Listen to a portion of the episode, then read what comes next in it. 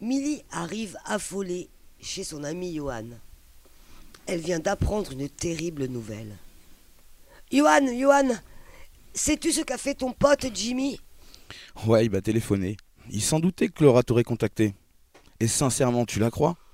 Tu doutes de ses paroles? Elle aurait inventé le viol?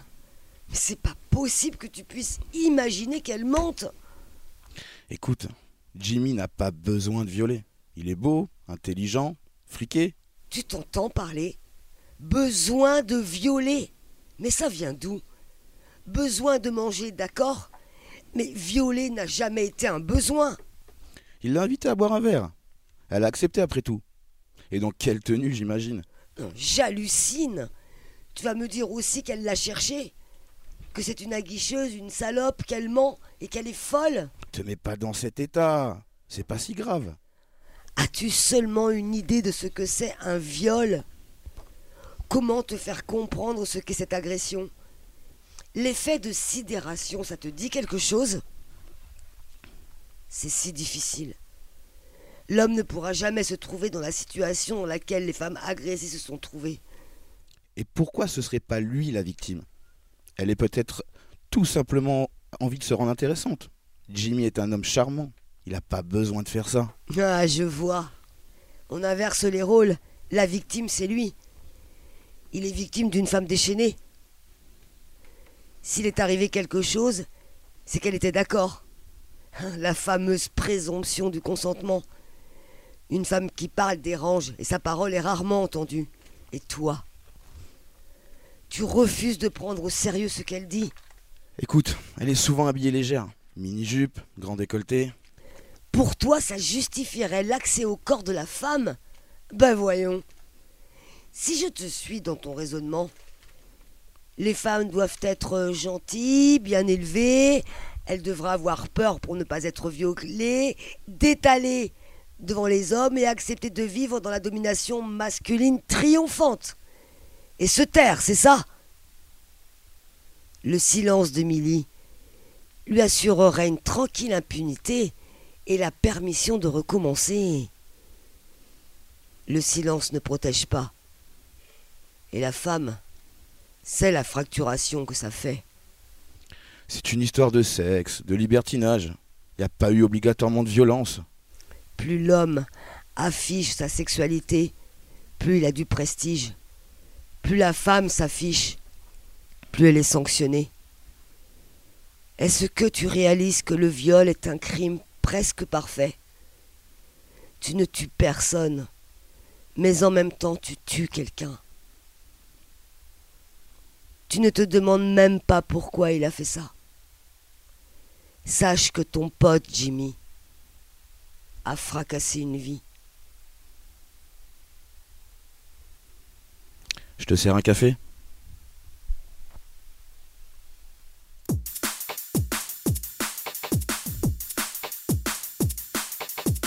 Parole vagabonde. Parole vagabonde, Parole vagabonde, Vous écoutez Parole Vagabonde. une émission qui donne la parole à celles et ceux qui ne l'ont pas. proposée par La Cloche Bretagne sur R22.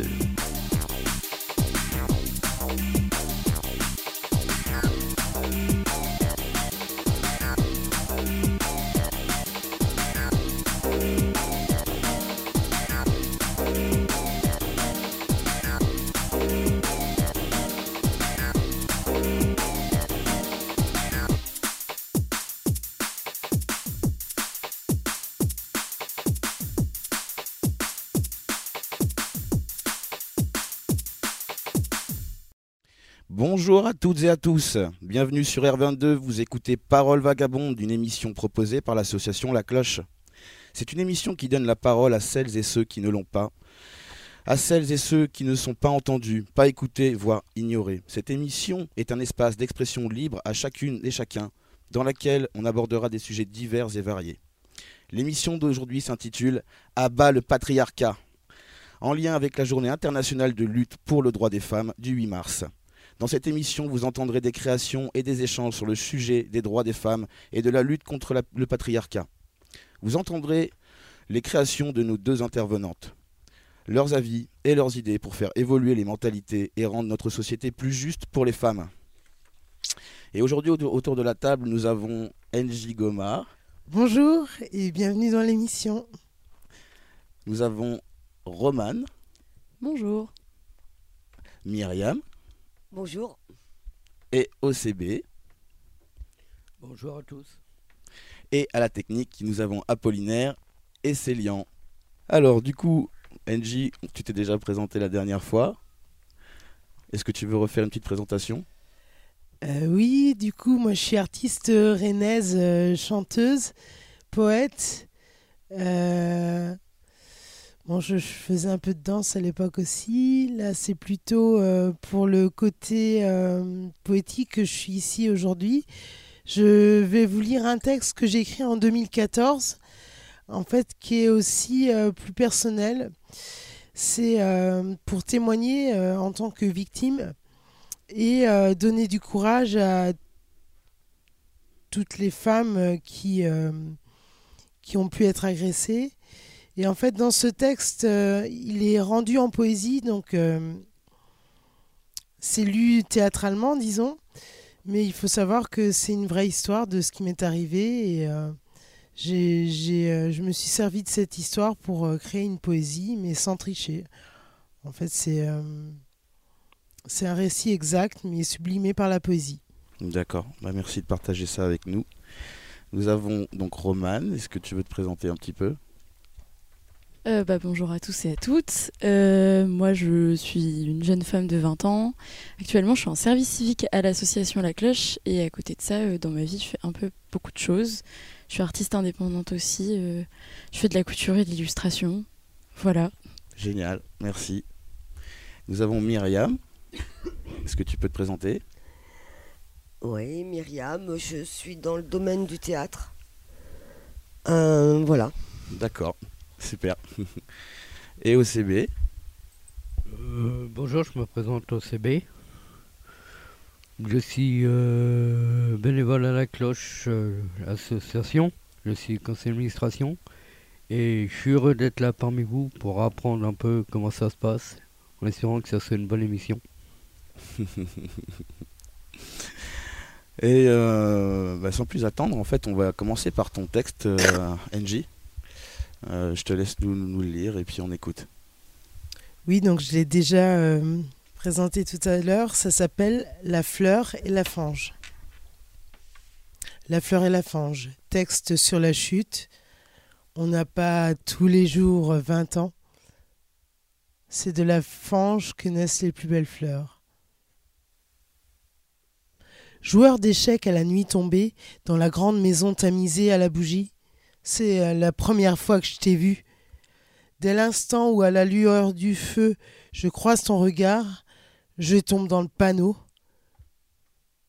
L'autre m'avait pourtant prévenu que tu étais un bandit de grand chemin, ou plutôt une petite frappe en désuétude. Quand alors nous nous baladâmes en vélo, juste un pour deux, dans la campagne fleurie, c'était presque romantique. Très vite, tu m'appelais ma chérie avec ta fausse voix mielleuse et me proposait de faire des bébés qui ne naîtraient jamais. Quelle infamie Ce sont les deux seuls détails à peu près édulcorés de cette histoire pourrie. Théâtre transformiste apparaît dans Idylle Mornay. Le presque amant mielleux de quelque temps devient chasseur colérique agressif qui achève sa proie à chaque joute. Pas de coup fatal, les mots suffisent à mettre à terre la petite muette. Marie-Jeanne de cigarette chelou défonce l'ingénu déjà fragile. La drogue, pourtant, restait le presque amant. Peu s'en fallut pour que la dépendance à lui s'installe. À supporter les joutes verbales chasseresses et les changements d'opinion qui triturent la tête de la mignonne. Manipulateur pas du tout kiné, tire les ficelles de la poupée naïve et belle qui va se défraîchir. Quant au sursaut d'orgueil de la jeune, ils furent de courte durée. Toujours prompt à revenir à l'attaque, le chasseur se ramène quand il a envie de chouiner ou besoin d'argent. Parasite persistant et indécrottable. Il est avide d'argent et instrumentalise son hôte. La voiture. Cristallisation de l'engueulade systématique et véhicule défectueux à souhait. D'humiliation en humiliation, le drame est lancé. Paris, la laverie, la rue, tous les lieux communs de sa bassesse commencent à s'exprimer. Poupée de cire, poupée de son, mon cul. Quand automate la montée des marches s'enclenche, c'est toute la force de la dépendance qui se joue. Poupée donc, bien pâlie et déchue de son pouvoir de décision, s'allongeant un souhait dès le passage de l'escalier et désincarnée de toute volonté. Et la mécanique de se rejouer sans cesse jusqu'aux larmes. Pourtant, le coup de grâce vient plus tard, le temps de bien dessécher toutes les forces de la petite au bel. Ah, vingt ans. Vingt ans. Déjà le glas est quand joue le disque des têtes à donf dans le salon. De son perchoir, la colombe plombée se casse l'aile. Va-t'en, vieille putain, à la mi pain sans pognon. Il n'y a pas d'oignon. Les deux compères s'engrènent autant qu'une foule de bouseux chantant l'insulte à plein poumon dans une ultime et orgiaque folie. Loisel n'est donc qu'une putain, un objet qu'on peut baiser à souhait sans amour, avec toutes les haines, tous les vices et les humiliations. Pourtant juste celle du chasseur. Mais le moine Zem aime bien aussi les poupées. Une putain donc à qui on peut soutirer l'argent qu'elle n'a même pas gagné puisqu'elle ne fait même pas le trottoir. Alors confinée dans la chambre du duplex, purulent de ses yeux, vient à la maison du rire laconique du moine zen, moquant l'ingénuité de l'étudiante, pas fichue d'ouvrir les yeux. La nuit tombe, des mémoires altérées du choc perçu dix ans après dans une tente plantée sous les platanes. Cerveau défaillant trop grillé de misère n'a le droit qu'à deux coups sur l'échiquier. De toutes les tendantes explosant les directions mentales, ni courbes, ni verticales, mais horizontales. C'est-à-dire lui s'allongeant sur elle, les poings serrés sur les poignets forts. Premier détail. Deuxième coup, échec et mat. De toutes les plaintes de fées déchues, râle malsain et glauque sorti du fond des voix, c'est-à-dire lui posant sa main sur sa bouche pour étouffer un cri qui ne sortira pas. C'est tout. Écran noir. Amnésie vieille et médicamentée, des folies enfermées et déroutantes, de mouvements incoordonnés, en démarche de zombies bavants, et légumisés de la tête, traumatisée et délirante, depuis le fond de ses entrailles avortées. Plaie ouverte de syndrome de Tourette intériorisée, en paranoïa sexuée, jalousie permanente, réprimée rageusement, en télépathie crainte, dans des métros journaliers et obscurs du fond de la terre. Mais le calvaire prend fin et le soleil arrive. Reconstruite de vingt à trente ans, épanouie dans l'oubli du chasseur et du moine zen, dormant dans les tiroirs caisses de la caboche sous tranquillisant, jusqu'à ce que l'histoire se souvienne à l'orée de la tente sous les platanes, en retrouvailles du passé endormi. C'est de la fange que naissent les plus belles fleurs. Pourquoi faut-il un tas de fumier pour qu'une fleur apparaisse? Faudra qu'on m'explique. Et maintenant cette prière pour toutes les victimes.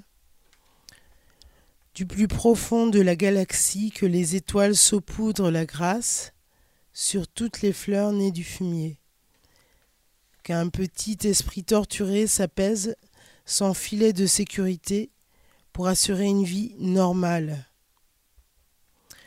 Comme un trou béant à la place du ventre, la réponse doit venir combler l'ingénu en devenir. Maintenant, taillé comme une athlète. Youhou Que les forces sacrées sous-jacentes s'expriment dans l'apaisement d'une douleur latente ininterrompue, pour protéger toute contagion de ce phénomène, déjà hérité ancestralement. Ô pluie, viens laver la peine étouffée et miséreuse du fond des âges, jusqu'à ce que l'océan emporte toute la noirceur résiduelle. Descendre de la brûlure.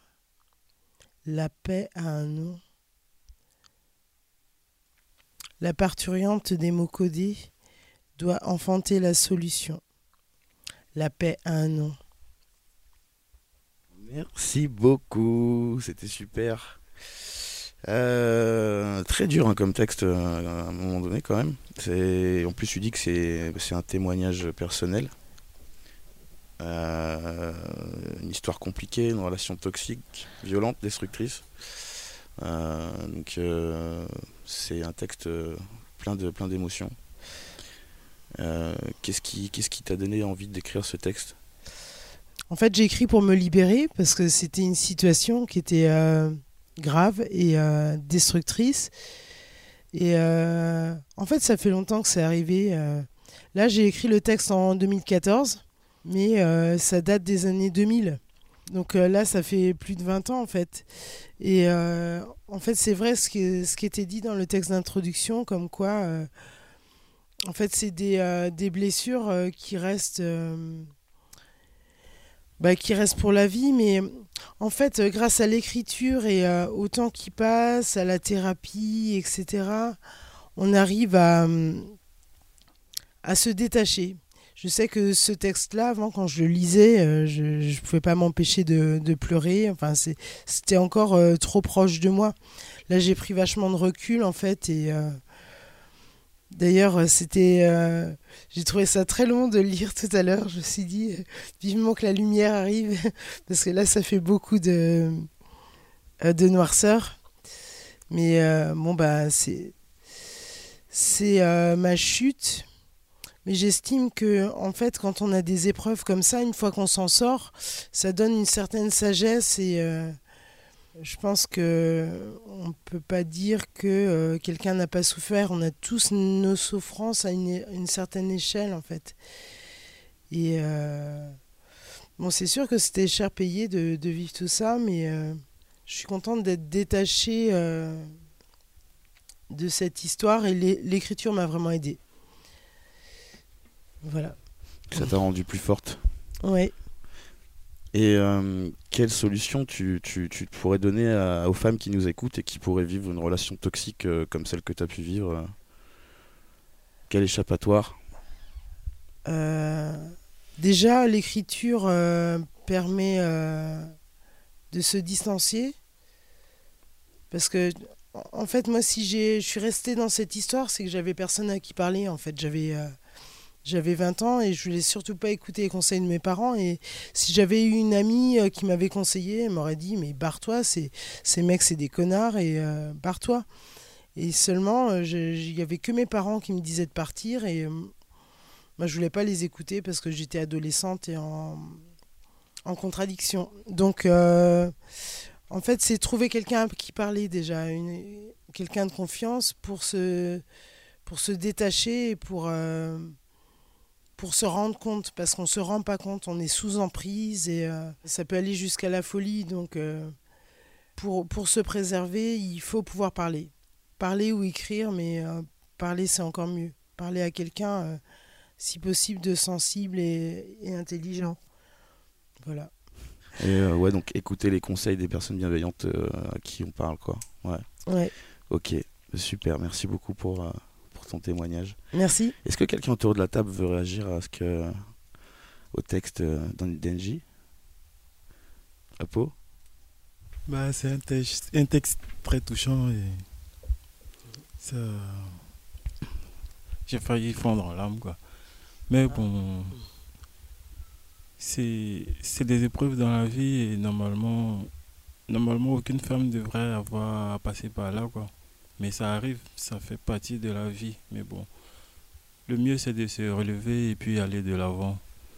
Certes, ça peut pas s'oublier, mais s'il y a quelque chose qui peut gommer ça, quoi. Comme on dit, c'est le fait qui coupe le fait, donc euh, peut-être qu'avec des expériences plus heureuses, on arrive parfois à oublier un passé douloureux, quoi. Hein. Myriam? Euh, moi, je pense à un philosophe, euh, Nietzsche, qui disait Ce qui ne te tue pas te rend plus fort. Voilà. Donc, euh, on est dans la résistance. Merci beaucoup. Euh, je voulais rajouter quelque chose parce que, en fait, euh, si je dois être honnête, en fait, euh, du coup, euh, toute cette situation m'a précipité dans la folie et après, j'ai dû aller à l'hôpital des fous et prendre des médicaments. Et euh, c'est une situation qui est restée, et là, ça fait 20 ans. Et je, je voulais dire qu'après, mes parents m'ont soutenu parce que j'ai dit que j'étais en opposition contre eux, mais après, ils m'ont soutenu euh, depuis tout ce temps. Et c'est vrai que la famille et les bons amis aussi, c'est d'être entouré, ça aide. C'est ça que je voulais dire en fait. Ok, bah merci beaucoup NJ. Merci. Euh, du coup, nous sommes avec Myriam qui, écrit euh, ses propres pièces de théâtre et qui écrit aussi des textes, euh, des poèmes. Et tu avais envie de nous en lire un? Alors, je vais commencer par vous dire un extrait de ma pièce de théâtre résistante, qui est à caractère autobiographique, puisque j'ai connu la rue à Paris pendant deux ans et demi. Et la finalité de cette pièce de théâtre, c'est de modifier le regard qu'on peut avoir les uns envers les autres, de casser les barrières euh, psychologiques euh, et les préjugés qu'on peut avoir sur les autres. Et ce, dans les deux, dans les deux sens. hein. Bah écoute, moi je te laisse euh, nous, nous, nous dire ton texte. Ok, c'est parti.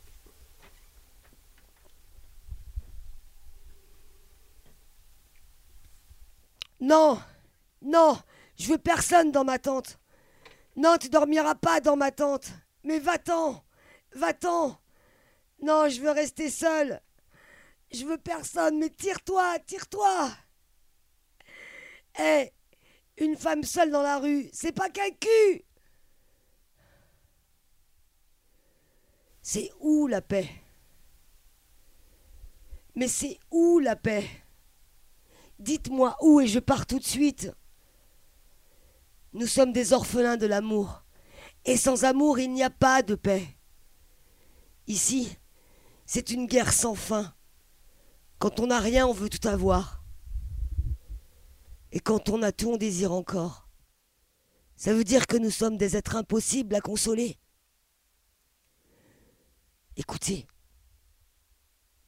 À présent, il n'y a qu'absence et silence. C'est le néant au quotidien. Ici, ce sont tous des affamés. Pour eux, la femme n'est qu'un corps esclave de leur nuit. Et l'affection, l'affection, c'est pour eux un sentiment aussi étranger que l'amour. Je les déteste, je les déteste. Comment s'évader de ce triste paysage? Un jour, elle s'est frayé un passage. Elle a ouvert une page. Des mots se sont écrits. Elle s'est libérée par la poésie. Tu avais la légèreté de l'être, toi qui vibrais sans paraître, toi qui vivais ton corps, c'était ton bien, ton trésor. Tu ignorais la pesanteur, ma petite sœur. Tu étais la joie incarnée, volupté d'une vie rêvée. Il t'a abîmé à la source, arrêté dans ta course, au crépuscule de ta vie, fond de l'abîme à l'infini. Voici l'histoire, gravée dans ta mémoire. Tu danses dans la rue, tu ignores qu'il t'a vu. Il te dévore des yeux. Toi, tu danses avec les dieux. Il te touche déjà des yeux. Toi, tu danses dans les cieux. Tu le salues, ce bel inconnu. Trop tard pour reculer, il t'a déjà accaparé. Pourquoi te méfier d'un regard attentionné? Tombé dans la trappe de la séduction, pulsion, obsession, prédateur de la nuit, de ta terreur il en jouit, possession, illusion, emprisonné dans ses mains, le cri de Munch t'atteint, tourbillon insensé, corps déchiré, tu t'évanouis. Enfin tu es parti. Corps inerte et nu, il a disparu. Tu as mal, trop mal de te sentir si sale, sale à en vomir. Tu voudrais mourir. Montagne d'immondices, anéantie de vices, ce mort non enterré, absent de sensibilité, ce n'est qu'un fou, dépourvu de tout. Monde de turpitude, apogée de l'absurde, ineffable douleur. Ineffable douleur.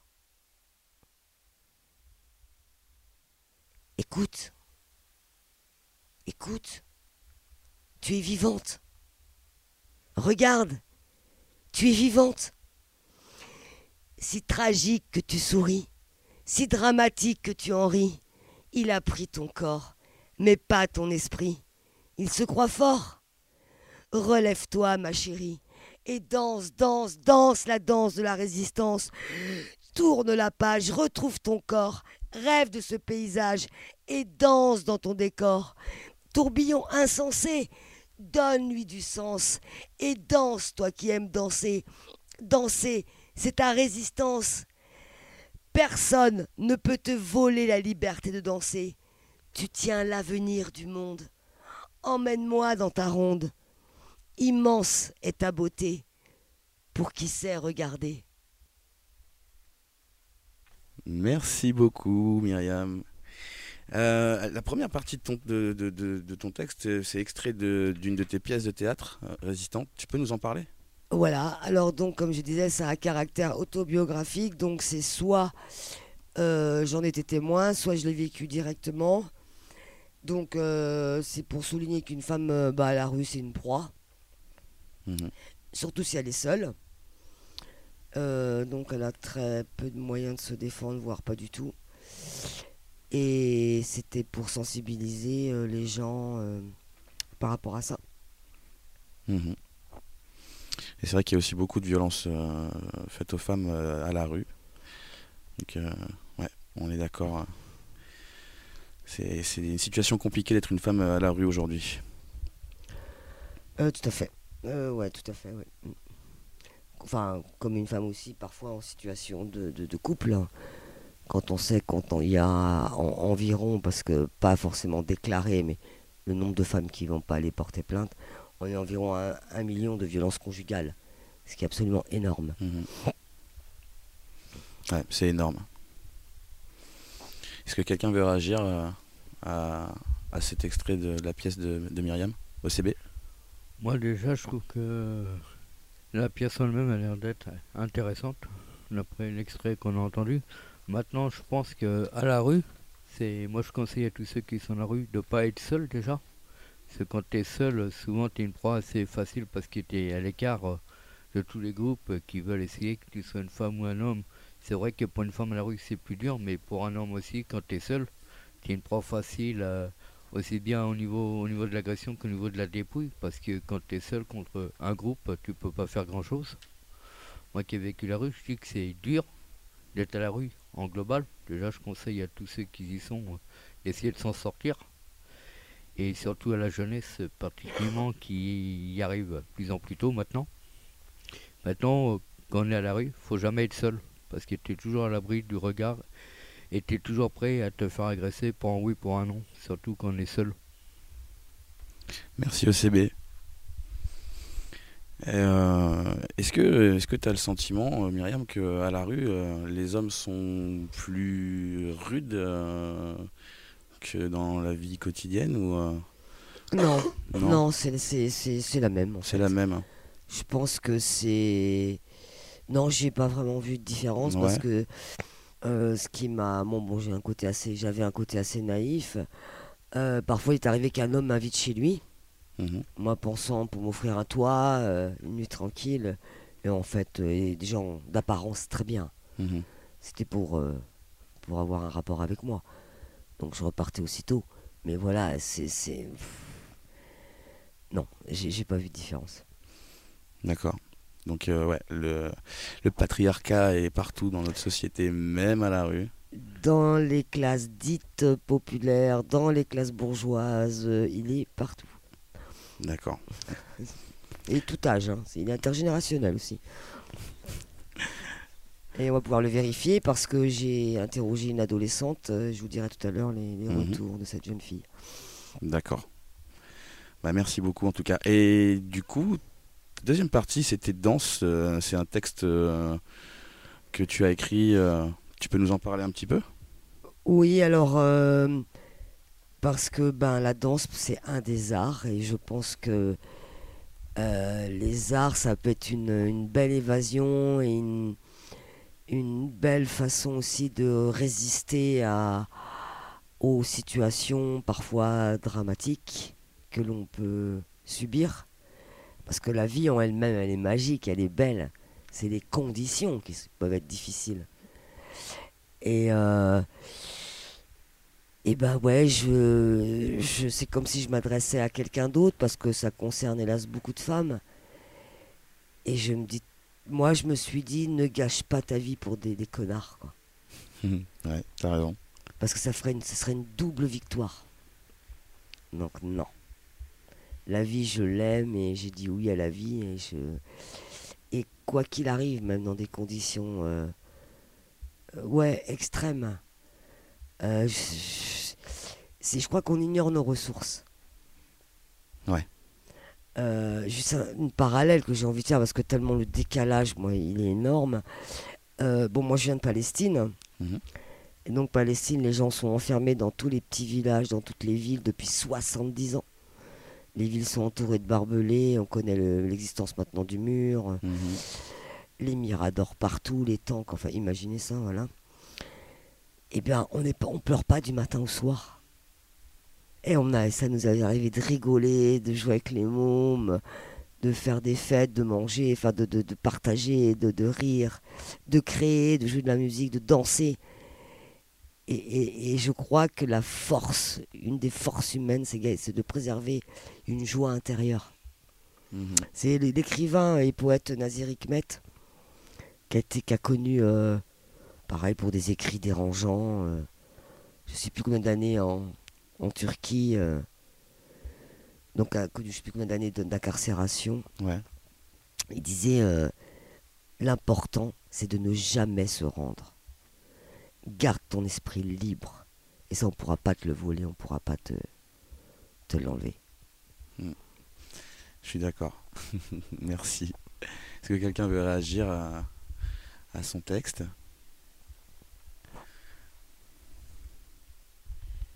Euh, oui, je voulais dire, je voulais surtout te le dire à toi, Myriam, mais c'est la deuxième fois que j'entends ton texte en fait, parce que je l'avais déjà entendu. euh, Oui, le texte danse, oui, le texte danse. Et en fait, la première fois que je l'ai entendu, je vais pas te mentir, euh, j'ai eu du mal à rester jusqu'à la fin parce que c'est, ça a remué beaucoup de choses, mais pas de façon négative, mais juste beaucoup d'émotions très intenses, quoi. Et là, de l'entendre une deuxième fois, ouais, c'est trop chouette parce que c'est un peu comme une relecture, tu vois. euh, T'entends les choses différemment, euh, tout ça, et je trouve ça trop beau le message de que tu fais avec la danse, parce qu'en fait, la danse, c'est toi qui prends possession de son corps, euh, et du coup, je trouve ça super puissant. Je suis très contente d'avoir réussi à le réécouter et d'avoir ce retour-là euh, aujourd'hui, parce que la première fois, c'était un peu trop violent pour moi. Et du coup, cette fois ci euh, bah, c'est juste du positif, euh, en vrai, euh, c'est chouette, merci beaucoup. Merci Roman. Merci Roman. En tout cas, moi c'est pareil, j'ai vu la pièce de Myriam et c'était vraiment, c'était vraiment quelque chose à voir. Et tu, en ce moment, tu fais quelque chose? Alors, euh, elle va être rejouée au Cri d'Ève le 11 mai. Mhm. Alors, à 10h, par contre. D'accord, 22h. Non, 10h du 10h, matin. d'accord, ok. Euh, parce que euh, il y aura un moment d'échange après. Ok. Et puis, bah, pareil, de tenter de réfléchir avec des bénévoles d'associations ou des professionnels. euh, bah, comment réfléchir à des actions plus pertinentes, quelle approche avoir.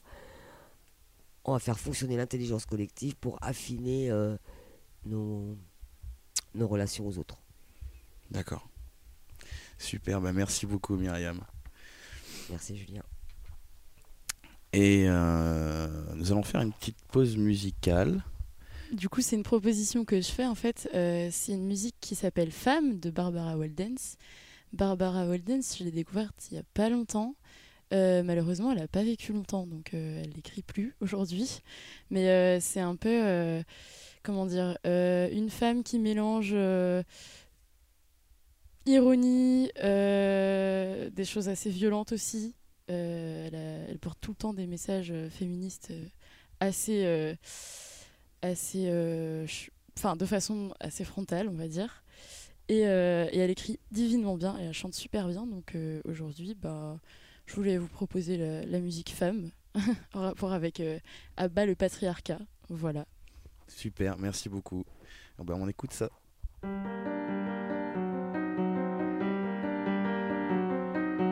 Faut-il qu'à moi-même je me rappelle, faut-il qu'à vous toutes je m'adresse pour qu'au fil des mots me revienne ma nature, qui fut ma honte, ma faiblesse, ma souillure, qui fut mon combat contre moi, puis contre les autres, puis contre moi, puis contre les autres, puis contre les hommes, puis contre mon ventre mou, creux, tendre, mon ventre comme une outre que j'ai griffé de haine contre moi, contre ce que je suis, une femme, une femme.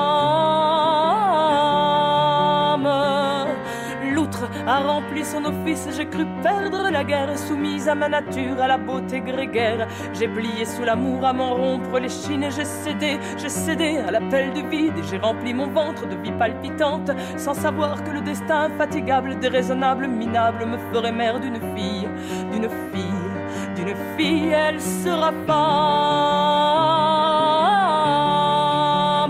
elle sera femme.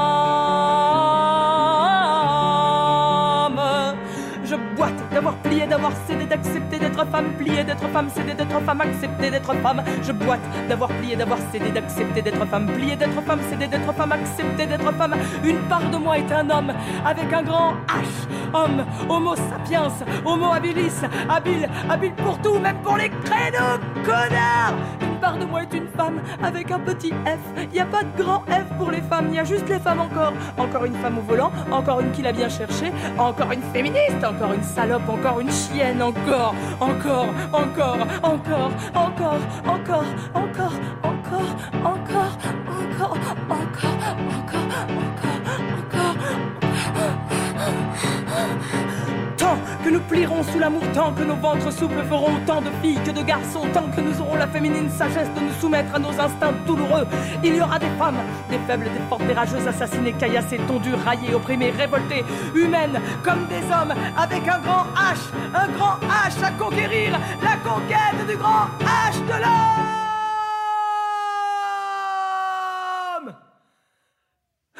C'est pas rien. Déjà pour un homme, c'est pas rien. Ça prend une vie. Et encore, certains ont baissé les bras. Certains ont fait semblant en priant leur dieu misogyne ou en saluant leur drapeau impuissant. Mais quelques-uns ont réussi. Je crois que quelques-unes aussi. Je les entends parfois rire à la même table, partager les beaux fruits de la terre. Je les entends parfois jouir dans le même lit, partager les beaux fruits de la chair. Je les entends jouir d'être égaux dans le grand H qu'ils ont conquis ensemble comme des frères et des sœurs, comme des hommes et des femmes.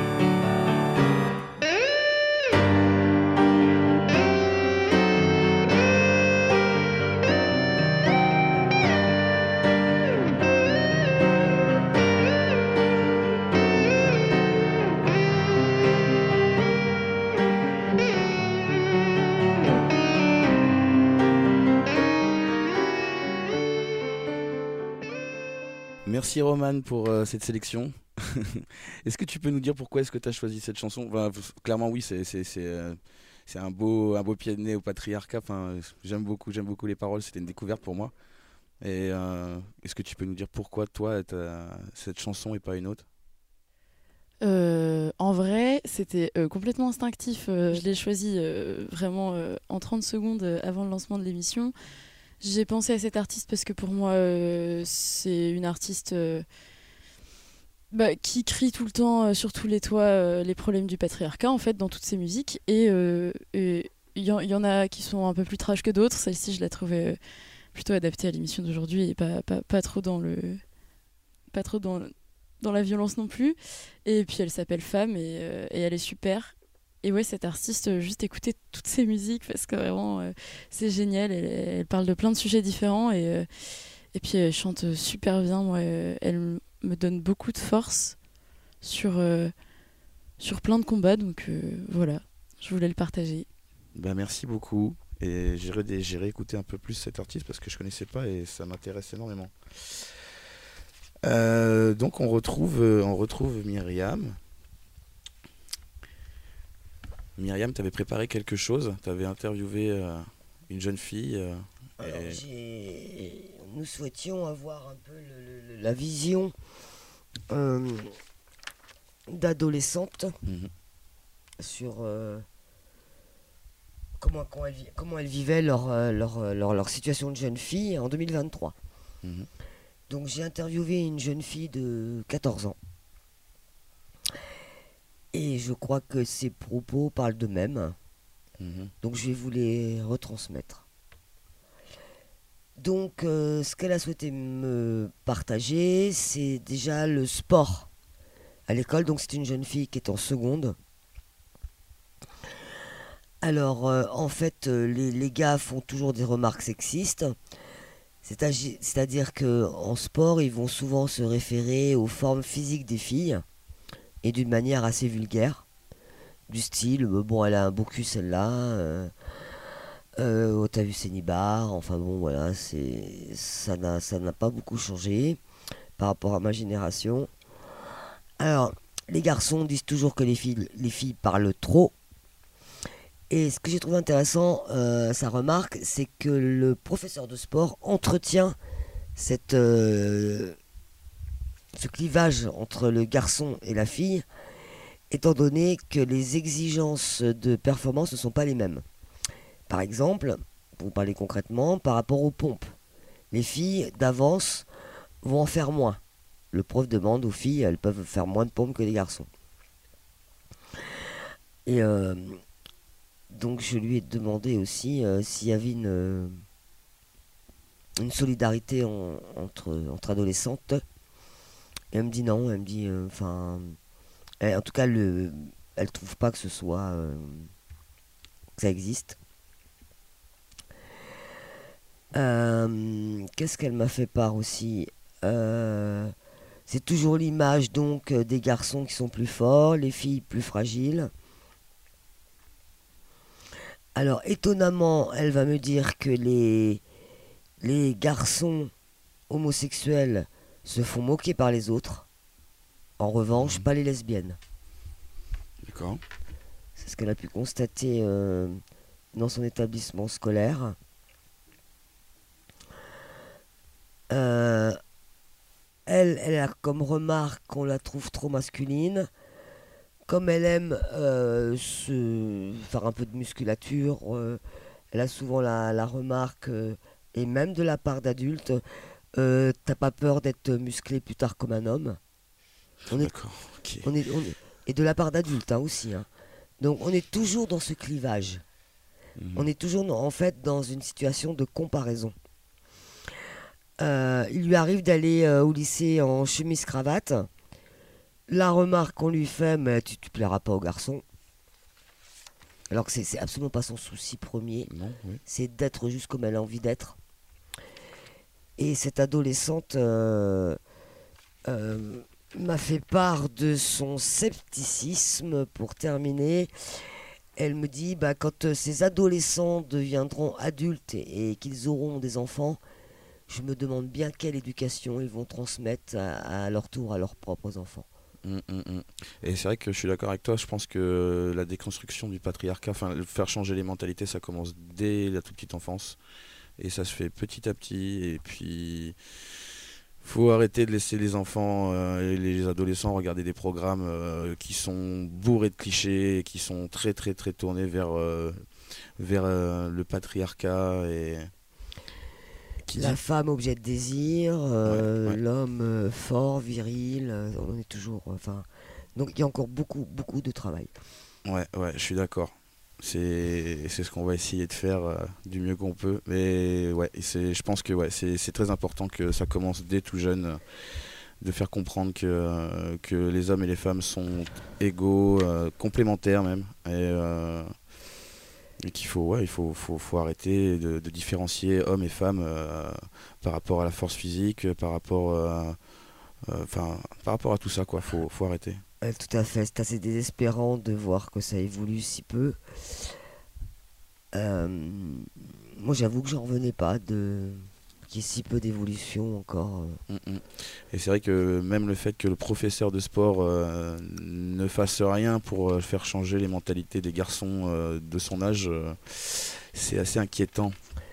Tout à fait, Julien, parce que, que d'avance, le prof demande que l'exercice soit plus facile pour les filles. Mm, mm. Donc, je te considère déjà comme plus fragile, comme plus faible. Alors que les femmes sont tout aussi capables que les hommes dans bien des domaines, même parfois plus douées que les hommes dans certains domaines. Donc euh, ouais, il va être grand temps que les mentalités changent. Ouais, et je pense qu'il s'agit d'arrêter de, de nous comparer. C'est comme s'ils mettaient en place une concurrence entre l'homme et la femme, au lieu de chercher le côté euh, bah, complémentaire Mhm. des individus. Et euh, on pourra poursuivre notre conversation euh, tout à l'heure. Est-ce que quelqu'un veut réagir à, à- à ce, que, à ce que disait cette jeune fille? Le CB Moi, je pense qu'elle a totalement raison. Parce que déjà, faut pas comparer. euh, faut pas faire des trucs euh, plus faibles pour les femmes que pour euh, les hommes. Parce que je pense qu'il faut que tout le monde soit à la même égalité. Donc, euh, forcément, euh, c'est vrai que c'est dur pour une femme, c'est dur pour un homme. C'est vrai que les hommes se croient toujours supérieurs, malheureusement. Et ça sera comme ça. Et pour faire changer de l'amalgame comme ça, moi je l'ai dit, il faut se lever de bonne heure. Parce qu'à mon avis, ça va pas mettre, ça va mettre beaucoup de temps avant de changer. Que les gens comprennent qu'il faut être égal.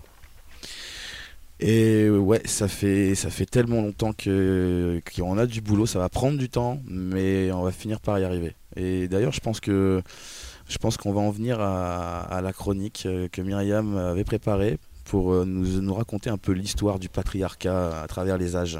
Alors tout à fait Julien, parce que la croyance qui me désespère, c'est que beaucoup pensent encore que la domination masculine est biologique. Il faut, il faut, il faut vraiment sortir de ça, quoi. Donc là, c'est tout un historique pour. euh, J'ai souhaité comprendre d'où vient ce fonctionnement de pensée, ce clivage entre hommes et femmes. Mhm, Ça a forcément une origine. bien sûr, Eh bien, on y va. c'est parti. Donc là, je commence à parler des femmes de Néandertal. Ça commence une fois de plus encore à l'école, où souvent euh, on a des photos euh, d'hommes à l'époque Néandertal qui faisaient les peintures rupestres, ou des images du feu. Et ce sont toujours des hommes qui, qui sont représentés. Or, on ne sait pas. Et aujourd'hui, avec la science, on a pu euh, comment analyser des empreintes de mains de femmes, de pieds de femmes dans les grottes. Mhm. Donc, on peut dire aujourd'hui qu'on ne sait absolument pas, on ne peut pas dire qu'il n'y a que les hommes qui ont, qui ont fait les peintures rupestres. Ensuite, on passe au néolithique. Donc là, c'est la sédentarisation et c'est une hiérarchie sociale qui se met en place. Et là, on a inventé les riches et les pauvres. Et donc ça, on le voit sur les tombes. La sédentarisation n'est pas un avantage pour les femmes parce que le nombre d'enfants augmente. Et après trois millénaires, les choses se compliquent. Donc certains s'enrichissent et la question de la propriété privée apparaît. Alors pour se protéger, ben, il y a des guerriers, il y a le culte du chef qui apparaît et se développe. Et là, c'est l'apparition de l'épée, c'est réduire l'altérité à l'impuissance, et là, on a créé, ça y est, une société inégalitaire. On passe à la Grèce antique. Alors, comment on devient une femme? Alors moi je pensais que les rites d'initiation n'étaient que pour les garçons. Mais il faut savoir que dans l'Antiquité grecque, il existait des initiations pour les filles. Bon, alors, ça, ça concernait avant tout les filles nobles. Mhm. D'accord? Et le rite s'appelait la femme ours. Archetia. En fait, les filles se déguisaient en ours sauvage et la cérémonie se finissait par une course à pied où les participantes étaient nues. Et imiter l'ours était une manière d'évacuer leur sauvagerie. Alors, j'ai trouvé ça intéressant à noter parce que on a tendance quand même aujourd'hui à ranger la fille euh, comme une petite fille euh, belle à biche à la comparer à une petite fleur fragile. Et je trouve que c'est libérateur d'associer la fillette à la sauvagerie. C'est pour ça que je trouve que ce rite était intéressant. Et ce rite rappelle qu'on on n'est pas femme par nature, mais que c'est un lent accomplissement social. Alors la vision des hommes dans la Grèce antique, par exemple, une autre vision, c'est qu'ils considéraient les Amazones comme des barbares, parce que c'est des femmes combattantes, des femmes guerrières. Et les Grecs qui étaient en contact avec d'autres peuples qui, eux, prônaient l'égalité homme-femme, étaient considérés par les Grecs comme des barbares. Donc en fait, la culture et la civilisation, c'est la hiérarchie sociale et les hommes sont supérieurs. En fait, le progrès pour les Grecs, c'est d'aller vers l'inégalité. Et pour eux, une femme était un homme raté. En fait, pour eux, une femme était incapable de contrôler son corps et de contrôler le sang, donc étaient les règles. Alors, ils pensaient que on, est, on essaie dans un seul moule, et de ce moule, ça peut devenir soit du masculin ou du féminin, et que ça dépendait de la température. D'accord. Alors, on peut comparer ça à un gâteau. Si le gâteau il est chaud, sec, donc c'est une bonne cuisson, c'est un homme. Si le gâteau il est froid et mou, eh ben c'est une femme. Voilà.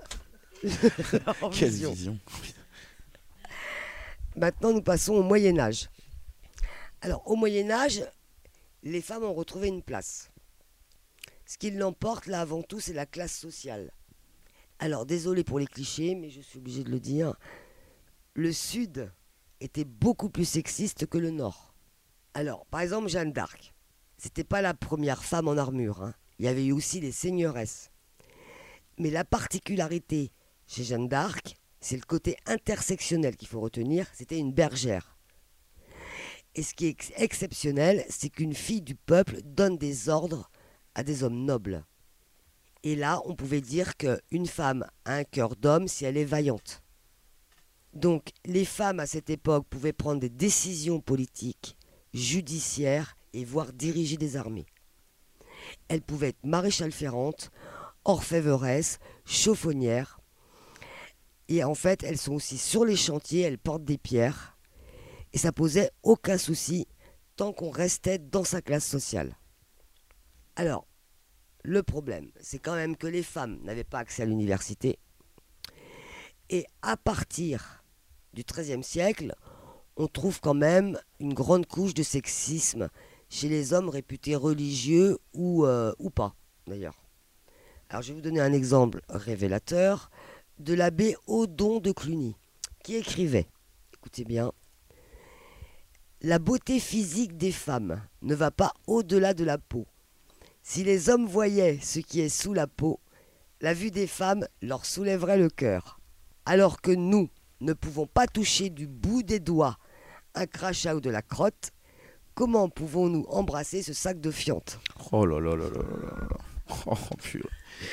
Ah oui, c'est. Alors, je, je l'ai trouvé quand même, euh, c'est pour ça que j'en parle, parce que c'est énorme. Hum, hum, hum. Voilà, ça peut vous donner l'influence de la part des hommes religieux ou dits savants. Euh, c'est pas d'aujourd'hui. hein. Non, malheureusement. Alors, on passe à la Renaissance, la fameuse Renaissance. Et là, c'est la ch- chasse aux sorcières. En fait, c'est pas le siècle des Lumières pour tout le monde. Il y a des best-sellers de l'époque qui expliquent comment torturer les femmes pour leur faire avouer qu'elles avaient pactisé avec le diable. Donc, on a théorisé comment faire et on les a brûlées. Alors là, je vais vous, vous donner une devinette. Vous Mhm. allez essayer de me trouver euh, qui a pu écrire euh, ce que je vais lire maintenant. Donc, euh, c'est un intellectuel sexiste. hein.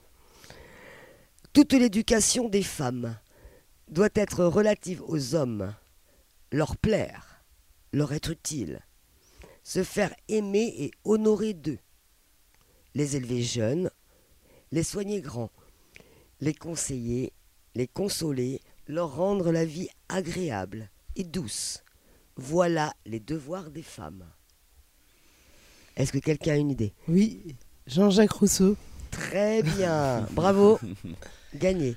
Ah ouais, mais c'est sûr que malheureusement, euh, dans l'histoire de la philosophie, on a pu remarquer qu'il y avait des, euh, des philosophes qui étaient très misogynes, et euh, dans l'histoire de la littérature aussi, dans l'histoire de la chanson. euh, en fait, dans, dans tous les arts, ma- malheureusement, on a retrouvé euh, cette mauvaise tendance, et euh, ta, ta chronique nous éclaire là-dessus. euh, on est curieux d'entendre la suite. Alors je vous dis une deuxième euh, citation. Prêt? Prêt Les femmes étant plus faibles de corps que nous, ayant plus d'adresse dans leurs doigts, ne pouvant guère travailler aux ouvrages pénibles, étant chargées de petits travaux plus légers de l'intérieur de la maison et surtout du soin des enfants, elles doivent avoir plus de douceur dans le caractère que la race masculine. Est-ce que quelqu'un a une idée Siècle- au siècle des Lumières Oh. Diderot. Non. Non. Non, mais après, ma, liste n'est pas exhaustive. hein. il, Mhm. il en a sûrement. Mais bon, comme il était assez connu, je l'ai cité comme il est enseigné à l'école, Voltaire, Voltaire, Ah. d'accord. dans le dictionnaire philosophique. Et bien maintenant, nous allons passer à la Révolution. Et on va remarquer que à chaque fois que la femme peut avoir du pouvoir, on va légiférer. 1793, décret par les députés. Les femmes sont exclues des armées. Maintenant, il faut rentrer à la maison. Une autre loi a été mise en place. Les femmes n'ont plus le droit de se réunir à plus de 5 dans l'espace public. Les clubs politiques de femmes sont donc dissous parce qu'elles sont considérées comme trop dangereuses. Intéressant. n'est-ce pas? Nous allons maintenant euh, au 19e siècle. Donc euh, là, c'est le siècle de la robe, de la vierge et de la poupée. Donc c'est le modèle de la jeune fille qui apparaît. Elle a entre 16 et 20 ans. Elle doit être obéissante, vierge et pieuse. Donc, savoir que ce marié en blanc date du 19e siècle. En 1854, c'est la création du dogme de l'Immaculée Conception de la Vierge Marie. Le pape Pie IX affirme que Marie aurait enfanté en étant vierge. Donc, avant le mariage, la fille est pure, après, elle sera irrémédiablement souillée. Donc, la robe. Les femmes eh ben, n'ont plus de jambes. Tout le bas du corps, depuis la taille, est enfermé dans un gros vase. Le corset revient à la mode et les femmes sont empêtrées dans des kilos de tissu. Voilà. Ensuite, en 1850, c'est les poupées qui prennent la forme de bébés et deviennent un jouet de petite fille dans le but de les former à la maternité. En fait, on peut dire qu'on ne joue pas à la poupée, mais on joue à la maman. D'accord. Très subtil. Donc, on a un monument de misogynie qui apparaît grâce au Code Napoléon en 1804, qui va priver les femmes de tous les droits. Lui, il rétablit la famille sous la tutelle du mari et du père. Mais la femme, elle se rebellera toujours. Et un groupe de femmes invente l'enterrement du droit des femmes. Toutes les classes sociales sont concernées. Ce qu'elles vont faire, ces femmes, elles vont brûler le code napoléonien. Elles attaquent avec des pierres les bureaux de vote, puisqu'elles n'ont pas le droit de vote. Louise Weiss va jusqu'à perturber la finale du championnat de foot en distribuant des tracts. Vous imaginez Tout à fait d'accord avec Moi, toi. je dis bra- bravo pour euh, perturber la, la finale du championnat de foot. Donc vous imaginez aujourd'hui si des femmes perturbaient une finale de foot, ce serait l'émeute, je pense. Alors on passe au XXe siècle, notamment les femmes et la guerre. Donc après la guerre 14-18, les hommes sont revenus et la situation s'est empirée pour les femmes. L'homme voulait retrouver la femme d'avant, parce qu'il n'était pas question pour la femme de s'émanciper. Une politique de repeuplement se met en place, et à ce moment-là, l'avortement est un crime. Le nombre de condamnations explose. Les femmes doivent faire des enfants. Quant à la résistance lors de la Deuxième Guerre mondiale, elle était peuplée de femmes. En fait, elles intervenaient dans les renseignements les transmissions d'infos. Et ça, j'ai envie de vous le dire parce que c'est pareil, euh, on me l'avait enseigné à l'école et c'est aussi une erreur en cours de biologie. Même concernant cette histoire d'ovules et de spermatozoïdes. Ce qu'on nous a appris était biaisé.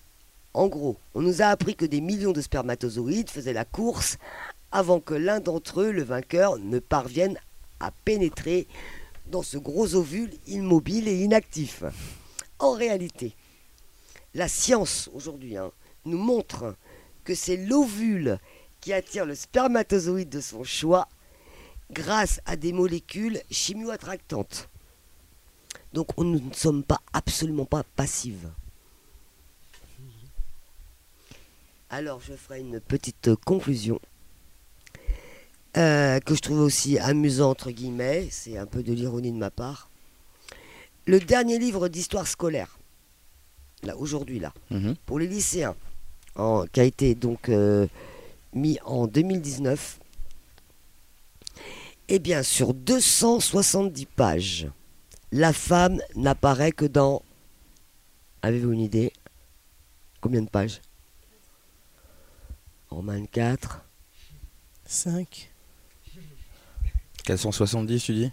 Sur 270 Sur pages. 270 pages Ah, Ça doit pas être beaucoup, hein. je pense moins de 10 en tout cas. ouais. OCB nous dit une dizaine. OCB nous dit une dizaine, c'est ça? Ouais, je dis une dizaine de pages maximum. Vous avez tous raison, en fait, il y a six pages. D'accord. Voilà. Pour moi, il ne s'agit pas simplement d'accorder une place aux femmes dans l'histoire, mais de nouer nos deux histoires. En plus de l'égalité, il me semble important de déviriliser le monde. Ça m'apparaît absolument nécessaire. Et cette histoire doit aussi inclure l'histoire des non-blancs. Pourquoi je dis ça? Parce que quand on dit que les femmes françaises ont obtenu le droit de vote en 1944, c'est une erreur. De ce suffrage étaient encore exclues les Algériennes musulmanes. Être femme ou être un homme dans chaque culture est le résultat de situations où se mêlent le biologique et le social. La société nous inculque très tôt la mise en scène de ce que c'est d'être un homme ou une femme. Enseigner cette histoire, c'est apprendre que rien n'est gravé dans le marbre. Tout peut changer. Chacune, chacun peut inventer sa manière d'être. Et c'est à nous de saisir cette liberté. Bravo. Merci. Bravo Myriam. pour cette con- conclusion qui nous donne de l'espoir. Merci. Et en 2023, la situation n'a pas énormément changé. Surtout là, moi je viens de faire une petite recherche sur Google euh, et je regardais par rapport à la, à la réforme des retraites. Là. Euh, et en fait, compte, euh, les femmes nées en 72 devront travailler 9 mois supplémentaires contre seulement 5 mois pour les hommes nés la même année. Les femmes nées en 80 devront travailler 8 mois de plus, tandis que les hommes ne devront travailler que 4 mois supplémentaires. Alors j'aimerais comprendre en fait comment, comment on en arrive là encore en 2023. Et, Enfin, moi j'aimerais, j'aimerais, avoir votre avis là-dessus en fait. Euh, Qu'est-ce que t'en penses, NJ, de, de, de, de ça quoi en fait? Ça vient de passer et on en est encore là à, faire une différence entre hommes et femmes, euh, même, même au niveau de la retraite quoi. Oui, mais il n'y a, a, pas que ça aussi. Moi, j'ai croisé une femme de 62 ans euh, pendant la, grève, justement, qui attendait son bus euh, depuis très longtemps et qui devait rentrer chez elle après avoir travaillé en EHPAD. et elle me dit, moi, j'ai 62 ans, j'ai eu deux enfants et je dois rattraper euh, les moments où j'ai eu mes enfants, où je n'ai pas travaillé. Et donc, elle, elle doit travailler jusqu'à 67 ans si elle, doit avoir si elle veut avoir sa retraite. Et en fait, le, le, système est fait tel que, en fait, ce sont les femmes qui ont eu trois enfants qui peuvent faire valoir, valoir leur temps de, de grossesse et... Euh, leur congé maternité et congé parental. Alors qu'une femme qui n'a eu que deux enfants ne pourra pas le faire valoir. Elle sera obligée de rattraper le temps où elle n'a pas travaillé euh, en faisant des années en plus. Et euh, donc ça, c'est totalement injuste. Et mmh. euh, également par rapport aussi à ce que tu disais là de en 1972, mmh, ceux qui sont nés en 72, d'avoir quatre mois de plus à, à travailler. Parce que ça, se rajoute. C'est-à-dire que là, on, voit des, petits exemples euh, sur, euh, sur la durée, mais en fait, euh, c'est vrai que dans toutes les conditions de travail, on n'est pas respecté. Il y a des femmes, quand elles, quand elles annoncent leur grossesse, elles sont, elles sont licenciées. Et ça, ça arrive encore, ça. C'est scandaleux. Et on a un, comique là qui s'appelle Roman Frassinet qui a réagi, là-dessus et qui dit mais euh, en fait ce que la société ne comprend pas c'est que euh, exactement tous les êtres humains sont nés d'une femme en fait mmh et euh, pourquoi on ne prend pas soin en fait de la moitié de la population? On est la moitié de la population, on n'est toujours pas euh, reconnu euh, à juste titre en fait.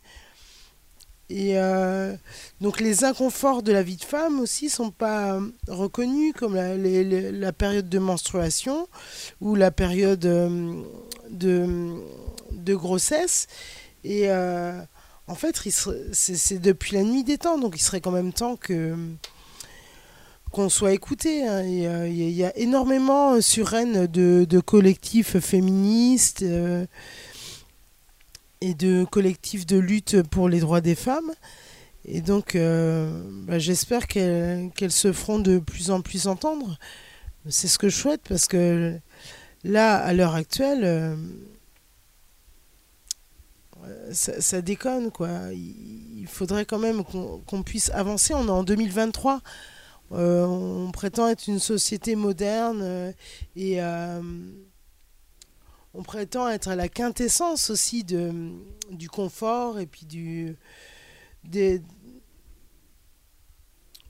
enfin des, des, découvertes technologiques, etc. Et en fait, on se rend compte que sur des besoins vitaux féminins, on n'est toujours pas écouté.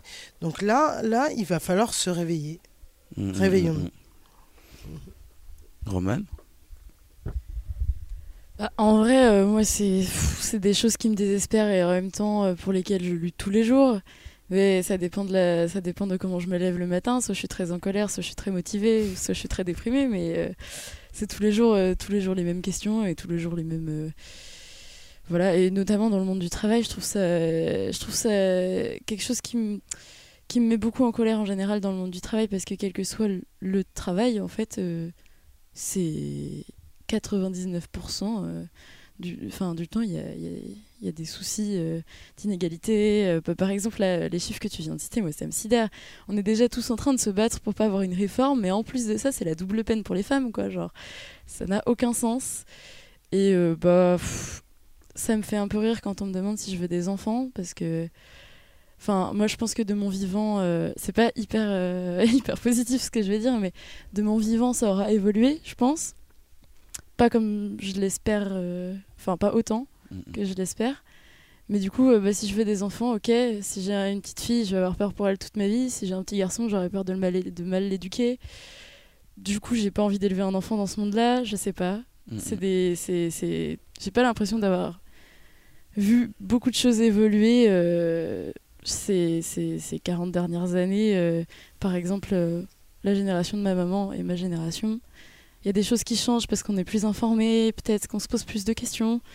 Mais les inégalités, pour moi, elles sont toujours euh, autant là et aussi violentes. Donc euh, voilà. Je te rejoins, Roman, parce que le, problème, il est avant tout systémique. Parce que moi qui ai un garçon et une fille, effectivement, Roman, j'ai toujours peur pour ma fille.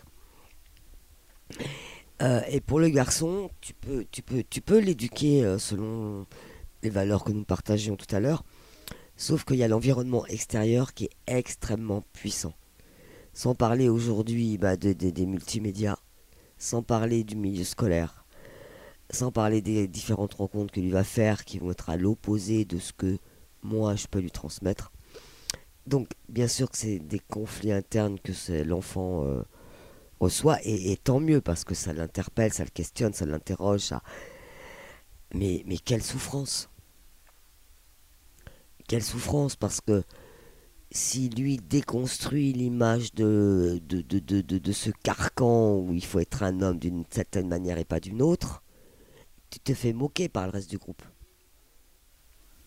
Donc il faut une force mentale. Ou alors, il faut pouvoir trouver des alliés. Mais effectivement, ce n'est absolument pas simple. Et, et ce qui va être intéressant aujourd'hui, c'est que tout à l'heure, nous allons réfléchir à des propositions de solutions. Mm, mm, mm. Ouais, et puis ouais, c'est vrai que moi je trouve que cette réforme est une humiliation de plus pour les femmes et qu'il va être grand temps que les voix des femmes euh, euh, euh, au Parlement soient entendues au même titre que celles des hommes. Alors, sachant temps. que la- l'Assemblée, tout ça, c'est très, très, très misogyne. Mhm. Euh, moi, j'avais pris le bouquin de. D'ailleurs, elle a démissionné, cette femme d'une écolo, qui vit en Bretagne maintenant, d'ailleurs. Euh, J'ai plus son nom. Femme formidable. Enfin, qui est partie parce que c'est. Dès qu'elle prend la parole, elle se fait huer. euh, elle se fait humilier dans les couloirs. Enfin. C'est- c'est- Non, non, faut pas croire. Et puis parce qu'ils sont à majorité d'hommes quand même. Après, euh, ouais, je pense que la mentalité euh, de nos gouvernants, euh, il y a un gros travail à faire avec eux. Euh, vivement que les générations futures qui auront été correctement éduquées euh, arrivent au pouvoir. Euh, ouais. Il faut, faut, faut, je pense, créer des îlots de résistance. OCB, tu voulais dire quelque chose? Moi, personnellement, je pense qu'au pouvoir, pour qu'il soit vraiment équilibré dans le pays, il faudrait qu'il y ait autant de femmes et autant d'hommes qui puissent euh, donner leur opinion pour pouvoir faire avancer les choses. Tant qu'il y aura plus d'hommes que de femmes sur les gouvernements comme le pouvoir, il y aura toujours euh, une égalité. Il faudrait autant de chaque côté pour que ça puisse peut-être trouver un équilibre. Mais c'est pas encore sûr que ça se fasse. Il faudrait que bah, toutes les femmes pensent à voix haute, que tout le monde pense à voix basse et se rebeller euh, de plus en plus dans les manifs. On passe à, à nos solutions et nos outils pour, euh, pour s'émanciper de, du patriarcat. Donc on va réfléchir tous ensemble. Ouais. Alors je me disais que ça pouvait être éventuellement intéressant, si je la retrouve, de donner une définition du patriarcat, Oui, oui, oui, oui. savoir de, de quoi parle-t-on concrètement, quoi, qu'on soit d'accord. euh. En fait, ce terme provient du grec, qui signifie lignée paternelle, commander, être le chef. Voilà. Et donc en fait, ce terme signifie le commandement du père. Donc historiquement, c'est le patriarche qui cumule les pouvoirs. Chef de famille, chef de tribu, chef politique, chef religieux. Et qu'on soit clair, aujourd'hui, il désigne des sociétés où le pouvoir est détenu par des hommes. Et moi, je rejoins beaucoup la sociologue et féministe Christine Delphi, qui précise bien, il faut bien se mettre ça en tête, que la domination masculine est un phénomène social et non biologique. D'accord. Voilà, si tout le monde est d'accord avec Ouais, cette ouais, définition, avec cette approche. Alors, avant les solutions, Julien, on avait discuté un petit peu en amont, Mhm. c'est de peut-être parler de la situation actuelle des femmes Ouais. en 2023. Euh, Bon, faut quand même savoir qu'en France, parce qu'on on a quand même, on aime bien critiquer les autres pays, mais on a du mal à regarder un peu C'est plus vrai. près. Accrochez-vous bien. En France, c'est quand même un viol toutes les 7 minutes. En moyenne. Ce qui est absolument énorme. C'est énorme. On a environ un million de femmes victimes de violences conjugales. On a un enfant sur dix qui est victime d'inceste. On a 30% de viols conjugaux. Ok, les femmes maintenant ont accès au travail. Sauf que 70% des femmes travaillent et en plus font les tâches domestiques. Hmm. Sans partage. Mais la femme est quand même un être qui a du caractère. et 75% des femmes quittent le foyer. C'est elle qui quitte le mari. Donc il y a quand même. Voilà, il y, a- il y a de l'espoir. Ouais. Heureusement.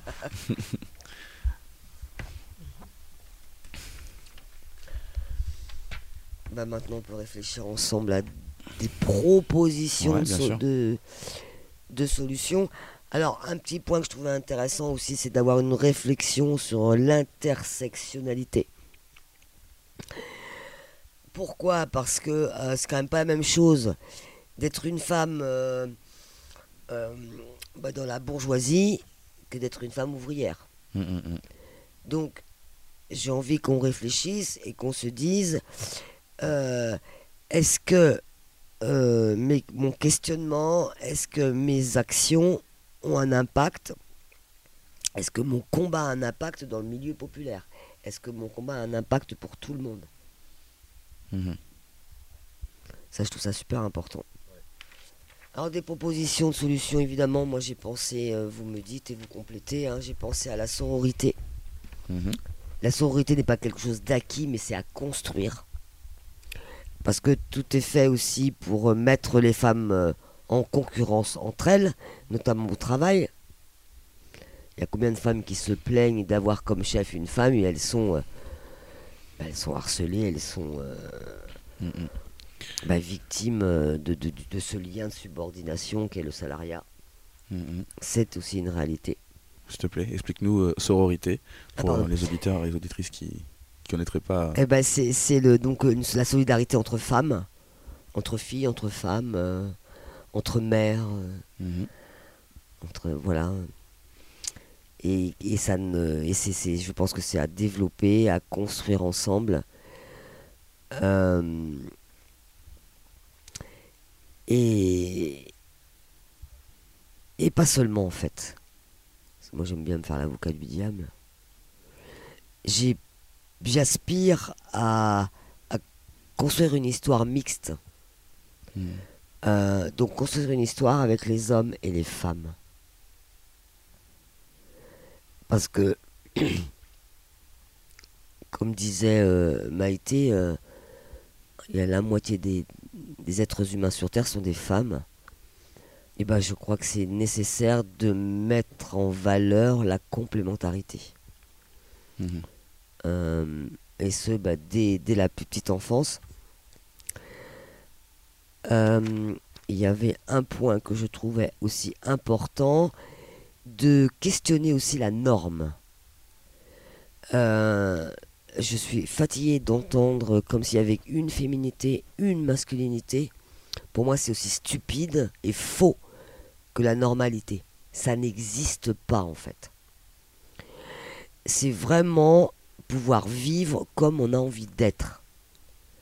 Donc je souhaiterais qu'on arrive à une multitude de féminité, de masculinité, une multitude de modes d'existence et la liberté pour tous quoi. Ouais, je suis d'accord.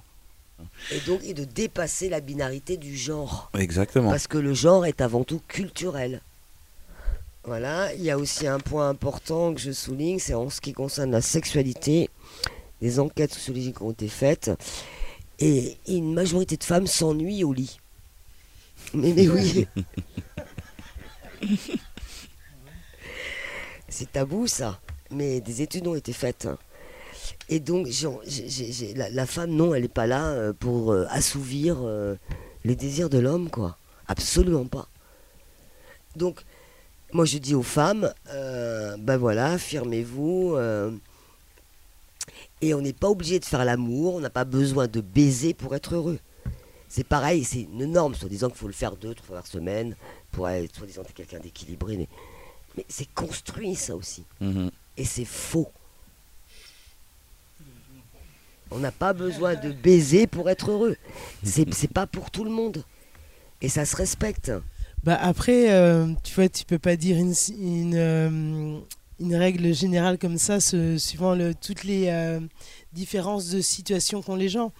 Déjà, des, si ça part du couple, euh, ben, c'est vrai qu'il y a besoin de proximité aussi, mais euh, enfin voilà, il faut que chacun soit, soit à l'écoute de l'autre aussi. C'est plus ça, quoi. Oui, moi je, parle d'une étude sociologique, je, je- ne généralise absolument pas. Il est quand même, c'est énorme le nombre de femmes qui s'ennuient au lit avec leur, avec leur mari. Désolé, c'est. Euh, bah, ça, Brassens l'a dit, hein. 95 fois sur 100, la femme s'emmerde en baisant. Qu'elle le taise ou le confesse, c'est pas tous les jours qu'on lui déride les fesses. Exactement. Moi, ça me fait rigoler la phrase que tu as chantée parce que euh, cette phrase, je l'ai lue euh, dans des lieux bien particuliers sur Paris, dans les troisièmes sous-sols de Paris, entre autres les catacombes. Il y a pas mal de phrases comme ça de Brassens qui sont très peu connues des gens, qui sont marquées. Et euh, ça me fait plaisir de la entendre parce que j'ai jamais pu l'entendre réellement. J'ai jamais trouvé la chanson que Brassens a chantait euh, pour ça. Et j'ai lu cette phrase dans les catacombes et elle m'avait beaucoup marqué. Bah, la chanson, c'est 95% de Brassens. Euh, Merci pour ce petit chant. Bon, la situation des femmes, quand on constate quand même, elle est dramatique. Ouais, je suis d'accord. Bah après, euh, ce qu'il faut qu'on voit aussi, c'est les lueurs de- d'espoir, parce que là, là, on a passé quand même, euh, je sais pas combien de temps d'émissions on a fait. On a dressé un, un tableau de, de ce qui, de nos difficultés, de nos douleurs, et je pense qu'il est important aussi de, de, de souligner que là, déjà dans, dans la ville de Rennes, on, est, on a un tissu associatif qui est super dense, et il y a il y a beaucoup de choses qui sont faites pour aider les femmes, euh, notamment celles aussi qui euh, sont dans des quartiers euh, euh, plus défavorisés, euh, dont, je fais partie d'ailleurs, des personnes qui, euh, des femmes qui vont avoir moins le confort financier, le confort dans, dans leur vie de tous les jours, dans leur maison, etc. Et en fait, la France est un pays de résistance en fait. Et c'est vrai que depuis que la loi de 1901 existe euh, pour créer des associations, euh, les, les Français et les Françaises surtout s'en sont saisis. Et euh, tu parlais d'îlot de résistance et moi ça me plaît assez cette expression pour dire que eh ben, à plein d'endroits, dans plein de régions, tu as des femmes qui se retrouvent, il y a des cercles de femmes qui se créent, il y a des associations, il y a les centres sociaux. Et, et euh, on est encouragé en fait et on est soutenu. Voilà, je, veux dire que euh, moi, en tant que femme, je me sens soutenue en fait euh, à l'heure actuelle. Et j'ai envie qu'on n'oublie pas ça non plus et qu'on reste pas sur le tableau des festistes aussi. Bien sûr, on est dans un pays qui est privilégié parce que on a le confort matériel, mais après, bon, c'est pas le cas de tout le monde d'abord, parce qu'il y a des gens à la rue, c'est vrai. Mais Le nombre euh, de SDF a doublé. ouais, ouais, ouais. Mais euh, ce que je veux dire, c'est qu'on n'a pas la guerre à notre porte, en fait, euh, Non, pour l'instant. On l'a fait ailleurs. On, on vend nos armes, mais on l'a fait ailleurs, la guerre. Ouais, mais C'est vrai que c'est plus facile. Non, mais c'est- pour dire que la population est moins im- impactée qu'une population qui va vivre sur un territoire en guerre. En fait, pour l'instant, nous, on est encore, on arrive encore à être à l'abri euh, dans nos appartes ou dans nos maisons euh, quand on en a, en fait. Et euh,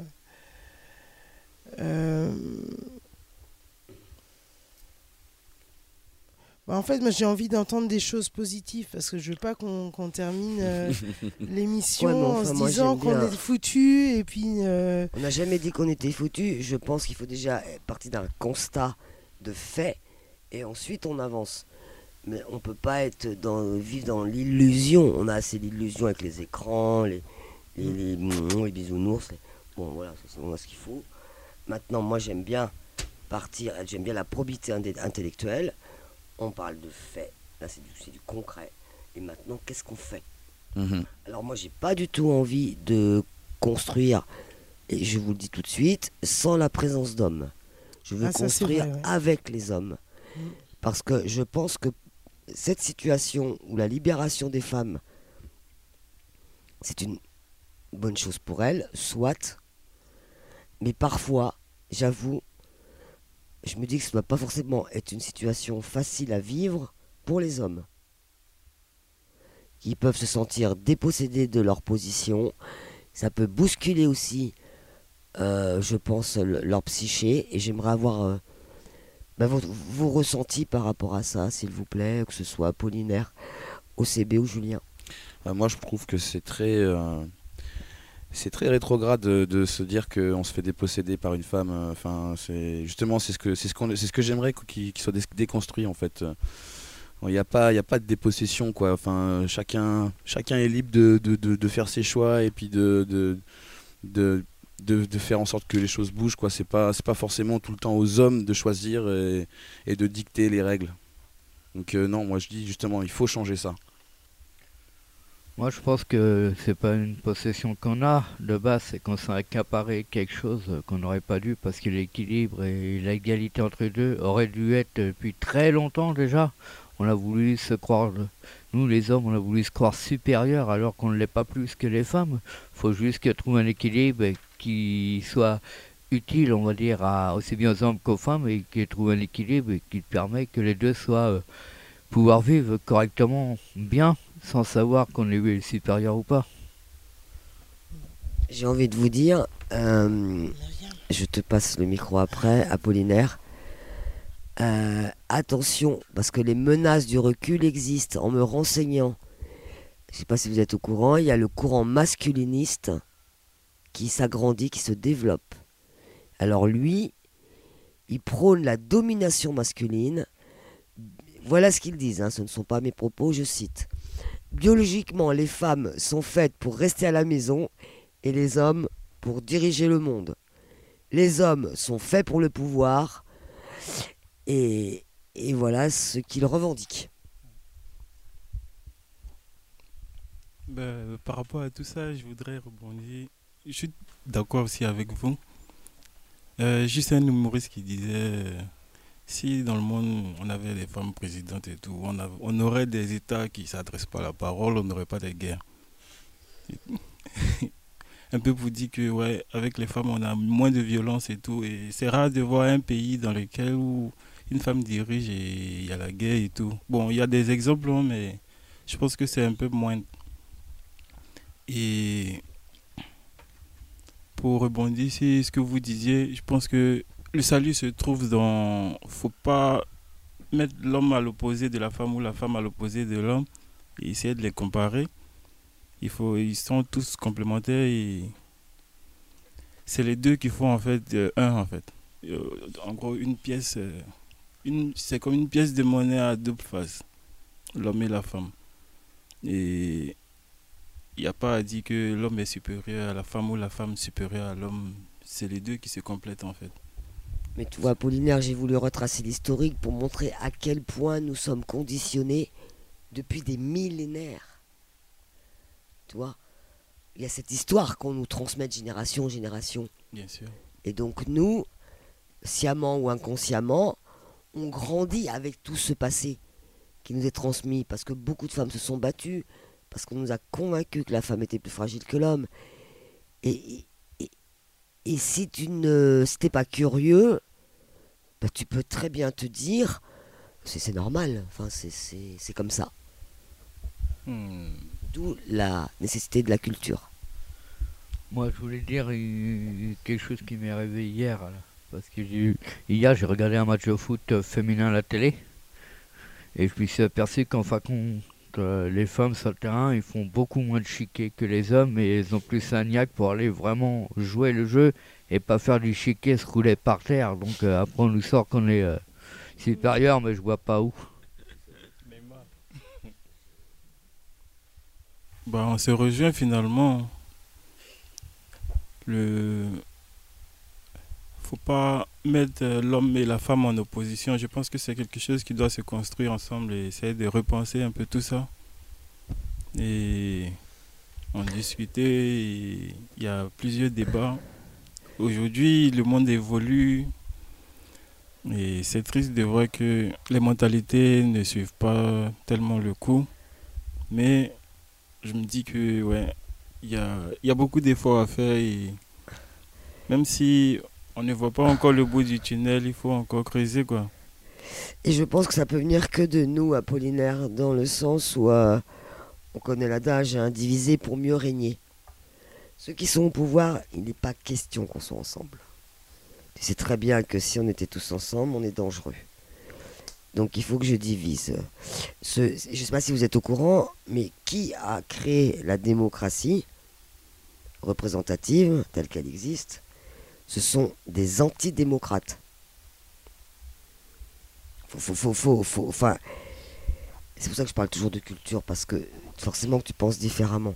C'est Milton et euh, Pillman, Walter Pillman, qui ont la démocratie en disant attention, le peuple, il faut le domestiquer. Il faut qu'on le domine. Donc j'emploie un mot pour lui faire croire qu'il a du pouvoir, tout en ne en lui donnant aucun. C'est Alain, mais et c'est ça la démocratie représentative, qui n'a rien d'une démocratie au bout du compte. Bah ouais, c'est une farce en fait. J'ai vu un papier hier qui m'a un peu fait rire. C'était euh, un bonhomme qui criait, c'était marqué en haut euh, la, domo- la démocratie c'est cause toujours, la dictature c'est ferme ta gueule. C'était en gros sur un poster que j'ai trouvé hier et que c'était assez drôle parce que ça m'a fait beaucoup penser qu'en fin de compte, on a bon se croire en démocratie, mais indirectement avec tout le gouvernement aussi qui pense qu'un peu à ses poches et à son pognon, en fin de compte, on est plus en dictature. Euh, moi, je voulais réagir à ce que tu avais dit, euh, Apollinaire, c'est euh, qu'il fallait pas mettre la femme et l'homme euh, en opposition. Mais en fait, moi, euh, j'ai pas envie de mettre la femme et l'homme en opposition, ni à égalité. En fait, j'aimerais bien arriver à un stade où juste on remarque l'individu et pas genre ce qui le définit biologiquement à sa naissance par son genre ou son sexe. En fait, on s'en fiche. Et ça marche dans les deux sens parce que genre... euh, ok pour laisser la place à la femme, mais pas que pour valoriser la femme et dévaloriser l'homme, c'est pas non plus le but. C'est genre juste d'arrêter de faire la différence entre la femme et l'homme, parce que euh, même dans un combat féministe, euh, de faire encore une fois la différence entre la femme et l'homme, ça mène aussi à des situations, ça diabolise l'homme, euh, par exemple, et moi j'ai pas envie d'avoir peur des hommes, en fait. Comme disait Myriam, j'ai envie de faire avec les hommes, et genre juste, bah ouais, de, plus... bah, pas que ce soit quelque chose qui dicte euh, qu'on remarque l'individu en fait, pas son, pas son genre ou pas son sexe. on- on s'en Voilà, c'est ça. Moi, j'ai envie, Roman, qu'on construise sa propre singularité. Vivre comme j'ai envie d'être. Euh, bah, on- tu verras à la fin, là, dans le prochain dialogue, on en parle de ça. Justement, de sortir de ce côté binaire qui est une création euh, sociale et culturelle. Euh, c'est pas parce que t'as as un vagin des seins que tu es obligatoirement une femme et que tu te sens femme. Et comme tu disais aussi tout à l'heure, Myriam, euh, ça, ça dessert. Enfin, du coup, euh, j'ai du mal à exprimer ce que je veux dire. Euh, ce que je disais tout de suite, c'est que, eh ben, à euh, dire voilà que les hommes sont supérieurs, enfin tout ça. Dans tous les petits trucs euh, banalisés et euh, qu'on dit euh, anodins dans l'éducation, tout ça, ça mène aussi à des hommes qui savent pas où sont leurs places, qui n'ont pas les informations, mais qui veulent bien faire. Et enfin, il y a la masculinité toxique, en fait, tout simplement. Comme tu disais, toi, tu fais comme tu peux pour ton fils, mais en fait, s'il va à l'école et que à l'école, et ben il est avec des garçons qui n'ont pas du tout reçu cette éducation-là, enfin tout ça. Et ben en fait, euh, c'est aussi euh, bon pour les hommes et pour les femmes d'avancer là-dessus. Et c'est pas que pour les femmes, c'est pour tout le monde. Voilà. Bah, merci en tout cas, je suis tout à fait d'accord avec tout ce que vous avez dit. Et euh, j'ai un petit message là aux masculinistes euh, dont tu parlais tout à l'heure. Euh, Nous sommes toutes oui, euh, Julien. J'aimerais leur dire que sans, sans les femmes, euh, l'histoire serait pas ce qu'elle est. euh, Enfin, l'histoire, l'histoire en tout cas de la société dans laquelle on vit ne, ne ressemblerait pas à ça. Euh, moi, j'ai envie de dire un grand merci à des femmes comme euh, bah, Jeanne d'Arc, comme Rosa Parks, comme euh, des, des grandes femmes en fait. Sans, sans, ce- sans ces femmes-là, il n'y aurait pas eu, y aurait eu des avancées qui, qui, n'ont- qui n'auraient pas été faites. Comme Louise Michel, comme Rosa. Luxembourg, Exactement. Donc, euh, donc oui, il va falloir que, Voltairine de Clerc, hein, si personne ne la connaît, j'allais voir. il va falloir que les mentalités évoluent et qu'ils redescendent un peu de leur piédestal. Ça, je suis entièrement d'accord. Nous sommes tous d'accord avec toi, Julien. Merci. Et, euh, et aussi, ouais, je voudrais dire que euh, on parle de parité homme-femme euh, au sein du gouvernement. tu parlais tout à l'heure d'Elisabeth Borne. celui, qui est, celui qui à la tête de l'État aujourd'hui, c'est un homme. Et donc c'est quand même lui qui décide un petit peu. hein, on va pas se le cacher. Donc moi je pense que ce serait bien qu'un jour on essaye d'avoir une femme à la tête de l'État. Alors, je, je serais plus critique, euh, Julien, dans le sens où moi, je, j'attends pas le Messie, quoi. Mhm. Hein, on est d'accord, il est déjà venu, ça n'a pas fonctionné. Hein, t'as vu, t'as vu ce qu'on lui a fait. Donc, j'attends, j'attends pas, euh, les- je mettrai jamais mon espoir en une personne. Jamais. Je sais que ça marchera jamais.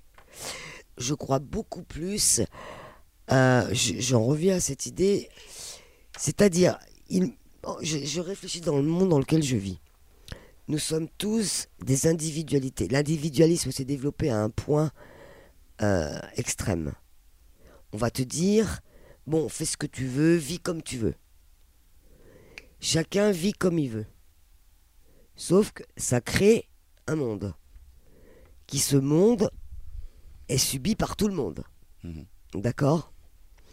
Alors, je vais beaucoup plus croire en la mise en place de collectifs ou de communautés qui vont avoir une philosophie un peu similaire pour œuvrer ensemble, pour développer euh, des lieux, euh, oui, communautaires, d'équité, de solidarité. Euh, vous voyez? Bah, c'est un peu ce qui se passe à l'association La Cloche, en fait. non? Non, non, mais là, je parle de vivre ensemble. Euh, où il y, a- une sensibilité à la biodiversité pour ceux que ça intéresse. Et voilà, que ces gens-là se réunissent, qu'on aille à contre-courant de ce système hiérarchisé. Évidemment. Je crois beaucoup plus à ça que cette fausse liberté où on va te dire individuellement, tu fais ce que tu veux. Oui, mais toi tu fais ce que tu veux, toi aussi, toi aussi, toi aussi, toi aussi, toi aussi. Et chacun subit bah, ce, ce monde qui s'est construit de, de, de- d'individus atomisés, en fait. C'est chacun dans son coin. Et vous voyez ce que ça fait, où on en est aujourd'hui. Mhm. Je crois beaucoup plus au niveau local qu'au niveau une personne qui va gérer 68 millions de personnes. C'est pas possible. Non. Et au niveau local, on est dans une démocratie qu'on appelle directe. Mhm. Et là, chacun se sent acteur de ce qui se met en place. Et sans avoir peur de conflits, mais bien sûr civilisés, sans être bien sûr dans le consensus mou. Euh, c'est pas comme ça que ça fonctionne. On peut pas être tout le temps d'accord. C'est qu'il y a un souci. Ouais. Mais de pouvoir dépasser nos dissensus en les mettant à jour, en mettant à jour nos contradictions, parce que nous sommes tous faits de contradictions. Et, et, et, et- euh, là, ça prend du temps, et parce qu'on on est toujours, toujours, toujours, toujours pressé. C'est pareil, à ré- réfléchir aussi sur le temps. Quel rapport au temps avons-nous? On, on- on est complètement cinglé, quoi. Et, regardez où on va. Comme s'il y avait qu'une. Il y a un Thatcher, c'est une femme, qui disait il n'y a pas d'alternative. Vous voyez ce qu'on nous met dans la tête, comme s'il n'y avait qu'une façon de faire fonctionner une société, mais c'est complètement faux. Mm, Bah, je suis d'accord. Je suis, exa- je, suis, je suis vraiment d'accord. Et tu voulais ajouter quelque chose d'une autre solution euh, pour s'émanciper de tout ça, euh, déconstruire. euh, Bah pour les nos petites pépettes, bah, le self-défense, tu sais, j'avais pensé. mhm. Euh, alors, la mise en place de débats avec des hommes et des femmes dans une dynamique collective, évidemment. Euh, et puis, je me disais aussi euh, qu'on n'a pas besoin de subir la même oppression pour être solidaire avec celles et ceux qui subissent l'oppression. Mhm. C'est ça aussi la, la, la- la solidarité. Il y aurait, ce serait encore très long. On, on se rend compte de la stupidité de l'incarcération. La répression ne suffit pas. Euh, puisque le nombre de viols augmente. Le nombre de violences faites aux femmes augmente. Donc ça sert à rien d'incarcérer les gars. Ils refusent tout accompagnement, tout traitement, et ils ressortent et on recommence. C'est évident. Et, et donc de réfléchir. Qu'est-ce qui s'est passé dans la vie de cet homme pour en arriver là? Mm, mm, mm. Et, on y va, et on se confronte, et on réfléchit, et on... Euh, Enfin, c'est... Je préfère mettre en place une justice réparatrice. Sinon, l'incarcération ne sert à rien.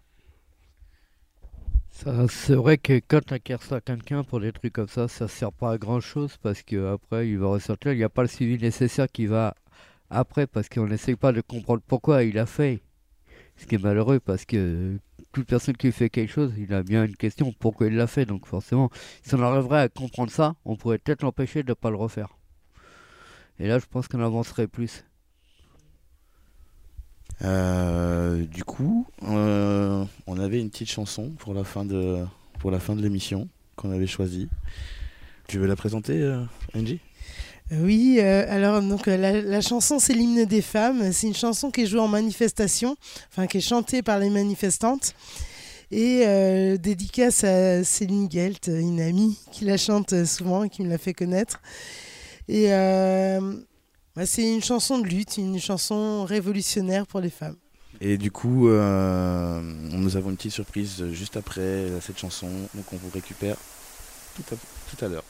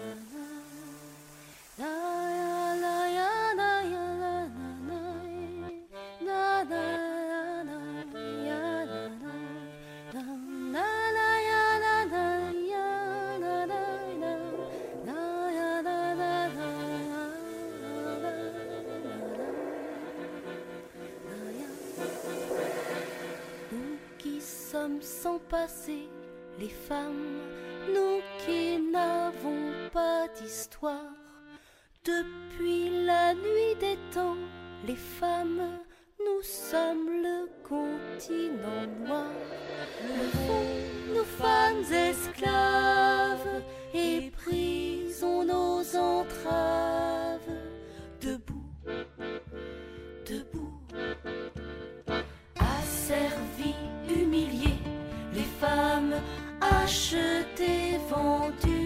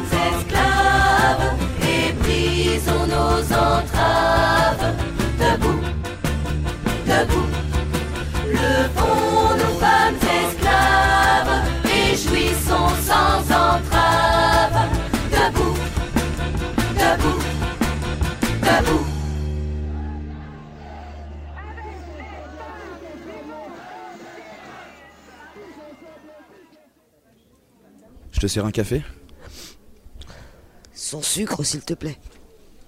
Ah, je suis contente euh, que tu sois arrivée, Gina. Nous avons une conversation très intéressante. Et assez complexe, j'avoue. Euh, je veux bien un café aussi. Bah, j'ai appris pour Laura, euh, c'est terrible. Ça n'a pas l'air d'aller, Johan. Je réfléchis. Cette histoire me met mal à l'aise. Ça donne une mauvaise image de l'homme et j'en suis un. Et tu n'es pas coupable. C'est déjà une avancée. T'es plus dans le déni. Mais qu'est-ce qui dans le vécu de Jimmy a pu poser problème? Je me demanderai avant tout quel regard l'homme pose sur le corps des femmes. Depuis le néolithique, nous sommes devenus une sorte de capital exploitable matériellement et sexuellement. La preuve, vous avez aujourd'hui des jeunes filles qui vendent leur virginité sur Internet. Mais c'est très grave. À mon avis, c'est à cause des codes qu'on nous transmet pour devenir un homme. Les codes. Ceux d'un homme viril, qui ne laisse pas marcher, qui se laisse pas marcher dessus, qui est capable de répondre avec les poings quand il se sent humilié, insulté. Et puis, avec les courants féministes, l'homme pense on sert plus à rien, les femmes n'ont plus besoin de nous. Ouais, je vois. Les auteurs de violence se disent on est menacé. Oui, mais pourtant, le féminisme, c'est une pensée d'émancipation, de liberté pour les hommes et pour les femmes. D'ailleurs, on devrait faire, je pense, une histoire mixte. On ne réduirait plus l'autre à être victime de l'histoire. Il doit être acteur de celle-ci. Au fait, Laura m'a dit qu'elle n'allait pas porter plainte, peur de ne pas être crue. On est arrivé à être complice de sa propre aliénation dans ce système patriarcal. Alors trop, c'est trop. C'est ça la modernité? Et si on remonte à l'origine de l'initiation, alors chez la femme, c'est de se soumettre, de se marier, et chez l'homme, c'est le sport. Prouver qu'il est fort, qu'il peut tenir sa place dans la société, qu'il est viril. Sans oublier la politique, le pouvoir exprimé par le prêtre, l'empereur. Il faut que ça change. On doit reconnaître le désir des femmes et qu'elles puissent jouir de ce monde sans limite tant qu'elles ne font pas violence à la liberté de l'autre. Je dois pouvoir euh, circuler librement avec une jupe ou un sarouel, euh, euh, Un foulard, un foulard, un jogging, un jogging, tout à fait, à N'importe où. quelle heure. et à n'importe quelle heure. Être libre. Le fait que ça change, certains disent que c'est contre nature. Et ils disent que ce n'est pas naturel parce que certains ne veulent pas quitter leur confort culturel. Et c'est pas une question de nature puisque ça peut être modifié au niveau des comportements. Donc pas besoin de s'effrayer. Allons vers une multitude de féminité et de masculinité. La féminité et la masculinité sont des inventions, et c'est aussi absurde que la normalité. La normalité n'est pas la vérité, mais simplement la majorité. Ouais. Que l'homme soit libre de, de ce qu'il désire être, et qu'il quitte ce carcan qui consiste à être cet homme-là et pas un autre. Alors que les rôles soient construits par nous. Porter une jupe ne veut pas dire être une femme. Et la fluidité du désir va de pair avec la fluidité du genre. Oui, c'est indissociable. Mais certains critiquent la façon virulente, les revendications des femmes. Le courant ma- masculiniste prône que la femme est faite pour rester à la maison et l'homme doit garder le pouvoir et diriger le monde. Moi, je réponds à ces propos sexistes. Votre opinion est une agression pour mes droits. On doit en discuter. Oui, Des hommes mettent même en avant les femmes castratrices. À moins que la réussite de quelques combats féministes inquiète. J'aime beaucoup ce proverbe africain. Quand on commence à lancer des pierres sur un arbre, c'est qu'il est en train de porter ses fruits. Pour finir, je tiens, je tiens à remercier ben, encore une fois la R22, euh, sans qui on pourrait pas être diffusé. Euh, je tiens à remercier aussi l'association La Cloche, euh, sans qui cette émission n'existerait pas. Et puis je tiens à remercier bah, toutes les personnes autour de la table, NJ, Roman, Myriam, OCB, Apollinaire et Célian à la technique. Et je vous souhaite à tous une très bonne journée. Au revoir, Merci, à bientôt.